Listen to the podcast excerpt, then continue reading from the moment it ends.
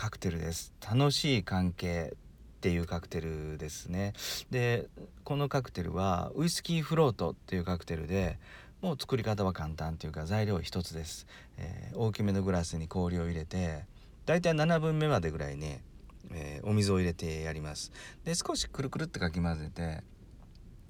あのー、お水を冷やしとくんですね。です大体7分目までそのお水が水があの満たされると今度はウイスキーです。ウイスキーをあそーっとねそのお水水の上に垂らすと。そしたらちょうどねあの透明な水の上にウイスキーがかぶさってフロートされる2色のね茶色と透明の2色の飲み物になりますと。でこれをそーっとね口の中に持っていってやると美味しいんですよ。あの最初ウイスキーのしっかりパンチの効いた香りとあの濃厚な甘さが口の中に入ってきてもうそのなその後すぐにね水も入ってきて口の中で美味しい水割りが出来上がると。でそのままスーッと喉越し通っていくんでまあ面白くて美味しいカクテルなんで、えー、ぜひぜひ試してみてください。カクテル言葉スタンド FM のような楽しい関係ですよね。うんよかったら試してみてください。であのアレンジなんですけどね僕はここっちもぜひ皆さんに試してほしいなって思うのがハイボールのウイスキーフロートです、えー、例えばあの酒屋さんに行ってね大体もう1,000円ぐらいでいいと思います。あのブラックニッカでもいいです。サントリーの角でもいいです、えー、おお気に入りのウイスキーを買ってきてまず炭酸で割ってやってハイボールにしてやると。でまたその上にウイスキーをそーっと注いでやると少しねハイボールの上に濃いウイスキー濃い茶色がね乗っかってくるような、うん、ハイボールフロートになります。でそれをそっと口の中に注い入れてやるとねあのもちろんウイスキーのパンチの効いたふくよかな味甘さ香りねが最初にしっかりきてねその後にね炭酸のピリピリ感が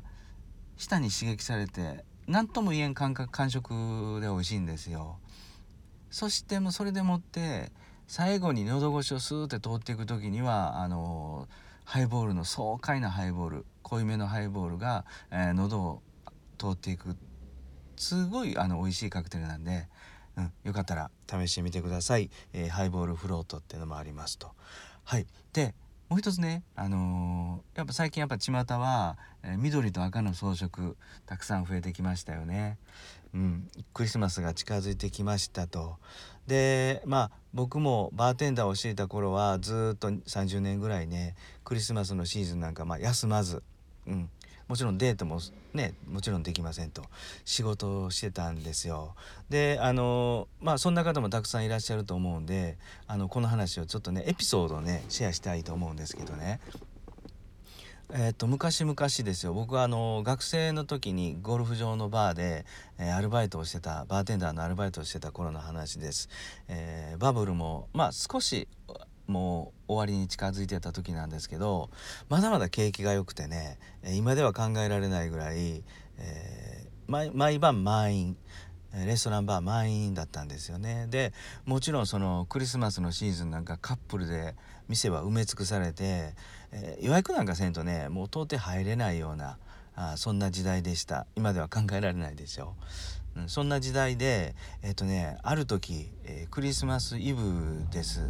あの予約されてた方2人組でね、え男性2人だったんですよ。